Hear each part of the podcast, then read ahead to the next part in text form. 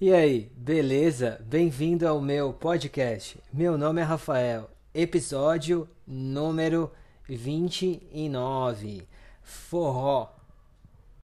Lembrando, eu recomendo que você escute este podcast junto com a transcrição para um melhor entendimento das palavras novas, como também que você possa reconhecê-las na escrita. O forró é uma expressão artística brasileira nordestina. O termo forró pode significar um gênero musical ou uma dança. No início do século XIX, algumas festas populares no Nordeste eram bem simples e acontecia em um campo de terra. As pessoas dançavam arrastando o pé para que a poeira da terra não subisse Dessa forma foi criado o nome Arrastapé, que é o nome do baile popular onde toca forró e outros tipos de músicas ao vivo e populares brasileiras. A dança forró possui uma mistura de influência europeia e indígena. A origem do nome forró não é totalmente certa. Uns dizem que veio do termo do galego-português forró do bó, que por sua vez veio do francês. Também a possibilidade de vir de um termo africano, que significaria festa descontrolada. E por fim, há uma outra possibilidade de que o nome se criou por meio de uma expressão inglesa, pois os ingleses, no início do século XX, ocuparam uma região do estado de Pernambuco para a construção da ferrovia Great Western. Eles ofereciam festas para toda a comunidade que chamavam-nas de For All. Dessa forma, os brasileiros começaram a pronunciar essa expressão como eles entendiam, acabando por se tornar forró.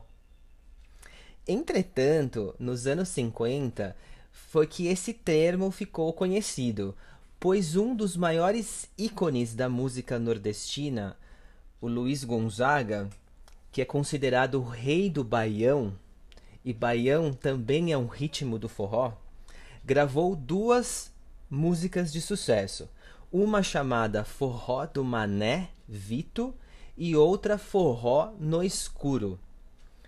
Além do ritmo baião, também temos o chachado e o shot, Geralmente os cantores raízes transitam entre todos os ritmos nordestinos. O gênero musical ficou nacionalmente conhecido a partir dos anos 60, quando o país teve uma enorme migração da população nordestina para outras regiões do país.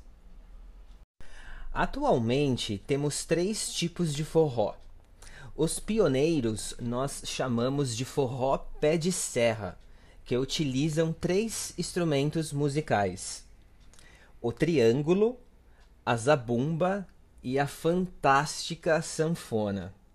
Os precursores são Luiz Gonzaga e Carmélia Alves.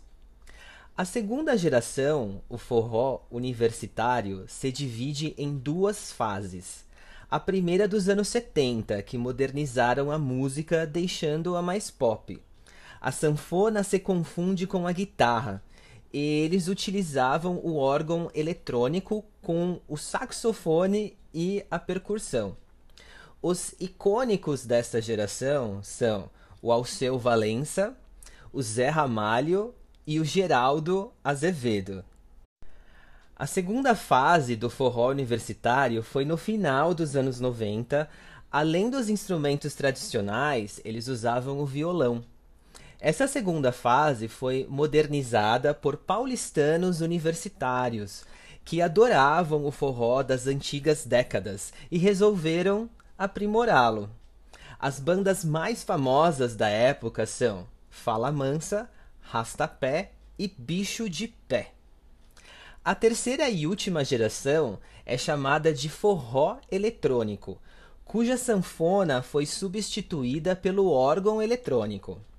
A banda é muito maior e se mistura com diversos outros gêneros musicais brasileiros, como o sertanejo, o axé music e o tecnobrega. As bandas que iniciaram o movimento são Mastruz com Leite, Aviões do Forró e Calcinha Preta. As bandas modernas de forró possuem produções de shows enormes, exatamente iguais como as produções de bandas pop internacionalmente conhecidas. Segundo os pesquisadores do tema em uma reportagem ao jornal O Globo, tanto a segunda geração quanto a terceira são marcadas pela urbanização, incrementação técnica e adaptação do estilo ao mercado em diferentes épocas. Além de apreciarmos a música forró, a dança é muito envolvente. Sempre há necessidade de dançar em par. A dupla dança abraçada e, em muitos casos, o contato corporal é total. Dependendo do tipo de forró, a dança pode ser alterada. Há diferentes festivais de forró pelo Brasil. Muitos deles viajam para diversos países para promover a música e a dança pelo mundo. Agora vou comentar algumas curiosidades sobre os instrumentos tradicionais do forró. O termo sanfona começou a ser empregado no Nordeste, porém os primeiros registros dela surgiu no sul do Brasil, provavelmente trazido pelos europeus, italianos, alemães e até portugueses, na metade do século XIX, e se chamava arcodeão. Assim, durante a Guerra do Paraguai, da qual o Brasil inteiro lutou, inclusive os nordestinos, o instrumento foi levado ao Nordeste pelos soldados.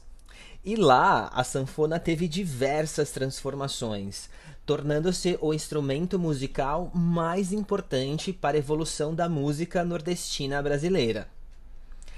Para alguns, o instrumento triângulo é considerado sagrado, pois representa a Santíssima Trindade. Os portugueses que o trouxeram usavam o instrumento no período Brasil colonial, dando origem às festas, chamadas Folias do Divino e Divino Espírito Santo.